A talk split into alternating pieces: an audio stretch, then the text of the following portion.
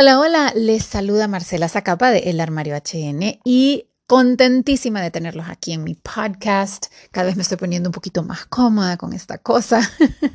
Este espacio es donde aprovecho a comentarles un poquito más de mi vida personal, de mi caminar con Cristo y cómo Él me ha ayudado a encontrar paz y a encontrar gozo y a prácticamente sentirme completa sin importar lo que pase a mi alrededor.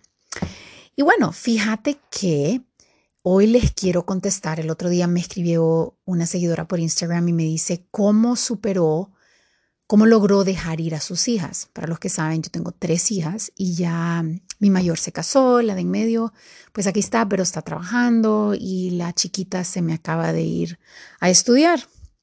Y de verdad que como mamás eh, es una etapa interesante cuando ya llegas a una edad en donde ya no, no, no son tus bebés, en el sentido de que no, ya toman sus decisiones, ya no están ahí en tu día a día. y hoy les quiero contestar esa, esa, esa, pregunta porque me pareció interesante y creo que, creo que varias se van a poder identificar, por lo menos, con, con, con lo que fue para mí esta experiencia.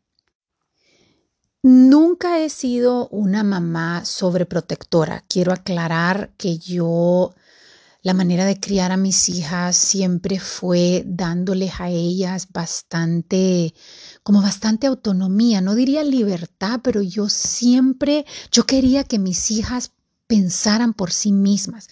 Claramente cuando estaban chiquitas yo era una dictadora, aquí se hacía lo que yo decía y yo no toleraba que me cuestionaban. O sea, yo no fui de esas mamás que se pasaba horas explicándoles el porqué de mis decisiones. Primero no tenía el tiempo, no tenía la paciencia y honestamente no tenía la madurez. Yo creo que ahorita, yo creo que con mis nietos sí voy a ser una mm, abuela alcahueta, pero con mis hijas yo sí era de que no es no y punto no les explicaba, pero eh, porque para mí así me criaron. Yo, tenía que obedecer a mi mamá y punto. No importaba si ella tenía, si yo pensaba que ella tenía razón o no tenía razón, eh, si a mí me convenía o no me convenía, yo tenía que obedecer. Y así crié a mis hijas. Eh, si usted ahorita tiene miedo a la disciplina, no lo tenga. Creo que existe una edad, no, bueno, sí, tengo que decir creo porque no, pero creo que existe una edad en que el niño necesita esa seguridad, necesita esa disciplina, en donde no, él todavía no decide. A medida va creciendo, le vas ampliando sus, sus opciones, pero no es que un niño crece con opciones. No, mi amor, usted se tiene que comer su cena porque se la tiene que comer. Y se la tiene que comer a la hora que digo, de la manera que yo digo. Punto. A medida iban creciendo, hmm, sí, ya era como, porque tampoco querés que llega un momento en que ellos necesitan empezar a ejercer su individualidad. Me acuerdo que Isabela me decía, mamá, ¿qué me pongo? No, ese mamá que me pongo siempre le decía, tráigame tres opciones. Tráigame qué se quisiera poner usted, porque parece mentira, pero hasta en algo tan pequeño es donde empezamos a darles esa confianza de que mi amor, usted está listo para tomar esas decisiones. Bueno, entonces ya le di mi, mi motivación a esa mamá que ahorita está con miedo de, ay, ¿será que soy muy fuerte? Sin pasarnos a mucho, pero, pero sí, no se preocupe en ser esa figura de autoridad en la vida de su hijo, para eso está. Bueno, lo segundo es que cuando eso me liberó a mí y me permitió que tuviéramos una relación con mis hijas en donde había mucha comunicación, porque yo les permitía a ellas equivocarse, yo les permitía a ellas tomar sus decisiones, prefería que se equivocaran y que aprendieran a que yo les evitara la, la, equivocación. Entonces, porque tenemos que entender que equivocarse es parte de la vida y es parte de crecer. Y siempre les decía, amores, yo lo que les voy a pedir es que me sean honestas, porque si no me son honestas, llega una edad en que vos ya no las podés, ya no podés obligarlas a tomar una decisión, pero sí podés ayudarlas, sí podés eh, em, orar por ellas, sí podés darles un poquito de sabiduría y confiar en que, en que te van a escuchar y en que van a poder tomar la mejor decisión. Eso es parte de ser adulto. Vos escuchás, pero al final tomás tu decisión porque van a ser tus consecuencias. Entonces, creo que eso fue un punto muy favorable que de la relación que tenía con mis hijas, que, que tengo con mis hijas. O sea, ellas saben que vienen a mí y que yo no la voy a tratar de manipular, les voy a decir lo que pienso. Y ellas, yo le decía a Nelly chiquita, porque era mami, pero fíjate, pero es que mami. Y me neciaba y me neciaba y me neciaba y le decía, mire mi amor, si yo le doy mi opinión de algo, mi opinión no va a cambiar porque la pienso muy bien la primera vez que te la digo. Y con muchas mamás lo que pasa es que los niños necean y necean y necean y la mamá termina diciendo, ay, vaya, pues, haz lo que quieras. Entonces yo desde un principio le decía, no, a mí no me tiene que convencer. Yo ya le di mi punto de vista y mi punto de vista es que esto no es bueno para usted. Si usted lo quiere hacer, llega una edad en que hágalo pero no trate de convencerme para que vos te sientas bien haciéndolo, porque mi punto de vista no va a cambiar. Ahí es donde te digo que es importante que vos seas ese farol que no cambia. Y eso no significa que hay veces que me decía, mami, pero fíjate, ok, platiquémoslo. Pero eso ya viene con la madurez. Bueno, entonces hoy me siento que les he hablado de todo, pero bueno, me pasé por toda la infancia. Yendo a lo que, a la pregunta de cómo las dejaste ir, yo las dejé ir mucho antes de que se fueran físicamente. ¿Sabes? Y las dejaba ir porque no las dejé ir de un solo, sino que les iba dando poco a poco el espacio y la libertad para ver qué decisiones tomaban. Si tomaban la incorrecta, era, ay, espérate, que me está, espérate. Si tomaban la incorrecta, las traía de regreso y, y decía, espérame, mi amor, platiquémoslo un poquito más.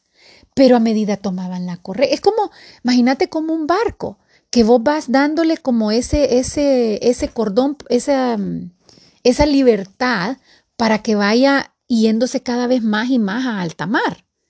Entonces, ah, espérate, no, no, no, no, no, no sabe cómo hacerlo. Tráiganlo de regreso un poquito. No, ahora sí lo vamos a dejar ir más allá. Y igual con mis hijas.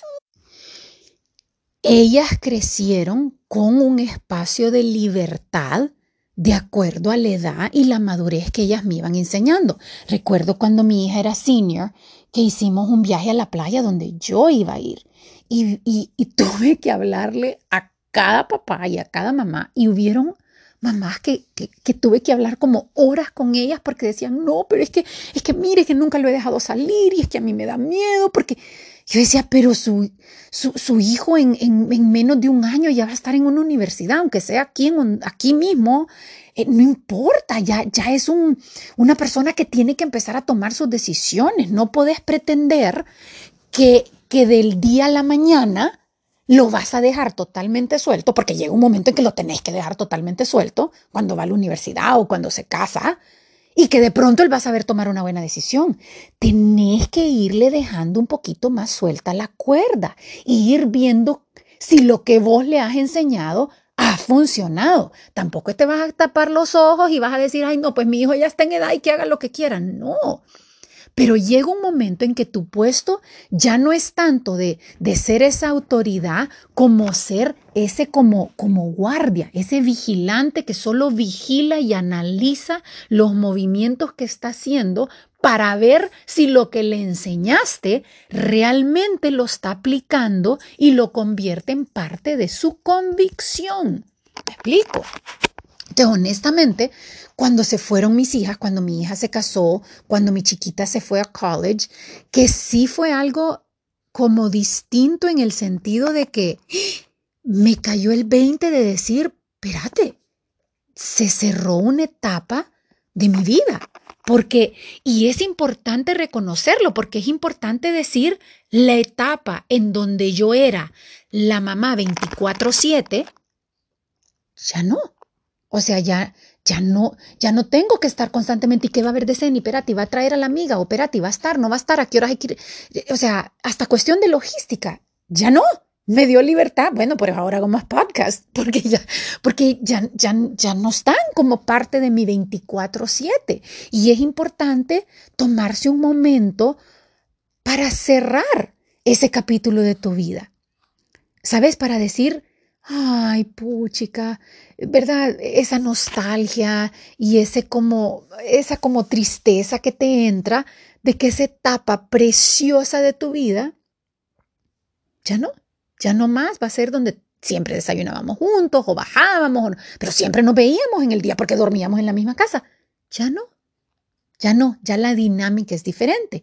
Pero no solo termina ahí. Y yo creo que rapidito pasé a la siguiente etapa, en donde, que es una etapa de cómo,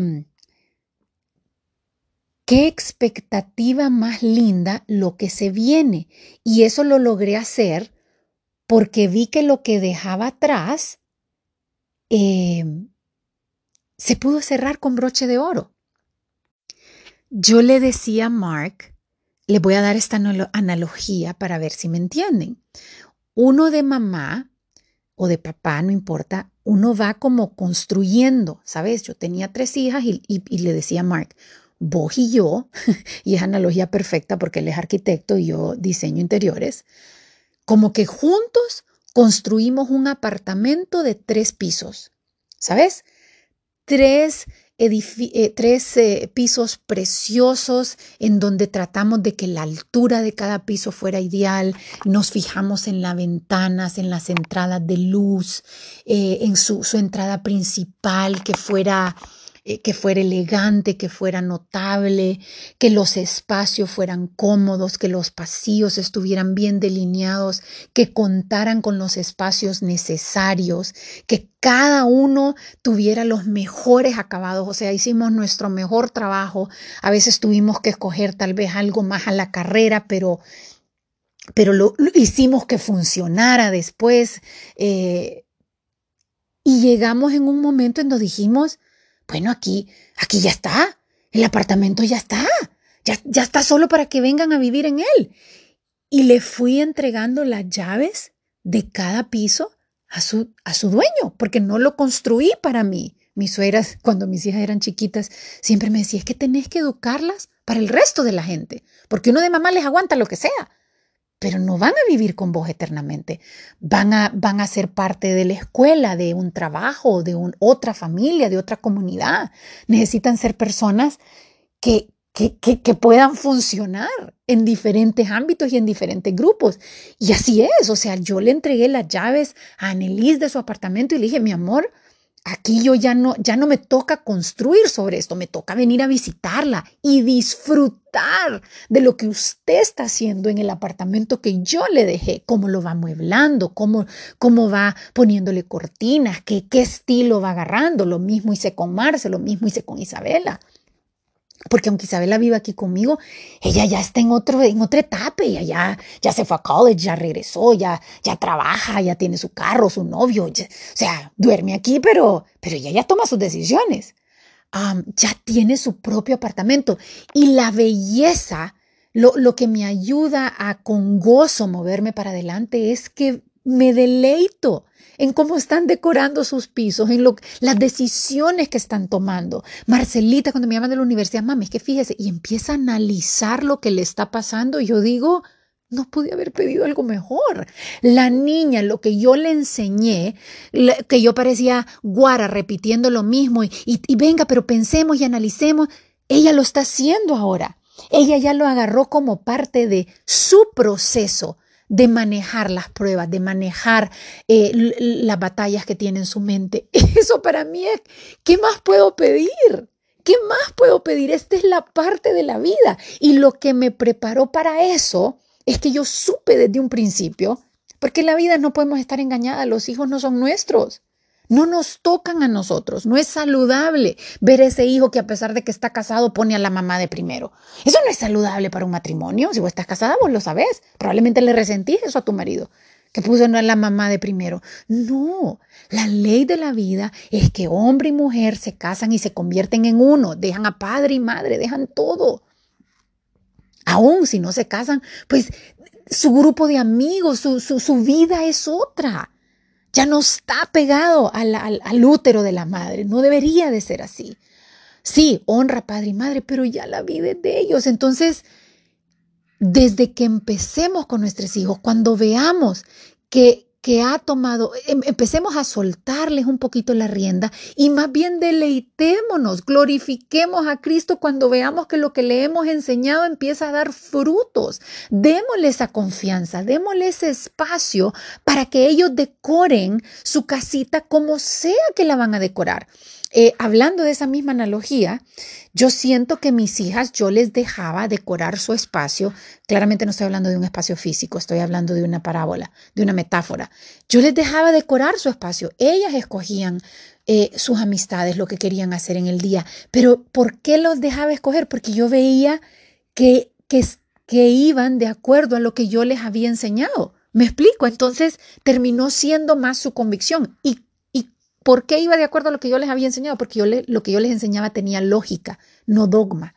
Yo les enseñaba cosas que a mí me habían funcionado, que a mí me habían dado paz, que a mí me habían dado gozo. entonces así es como yo yo creo que por eso para mí que mis hijas se hayan ido sí me causa un huequito, pero es más grande lo que se viene que lo que dejo atrás. Eh, siempre Dios nos lleva a algo mejor.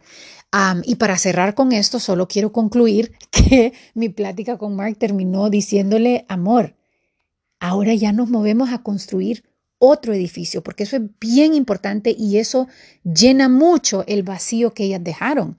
Ahora a mí me toca construir con mi marido una nueva casa en donde solo estamos él y yo.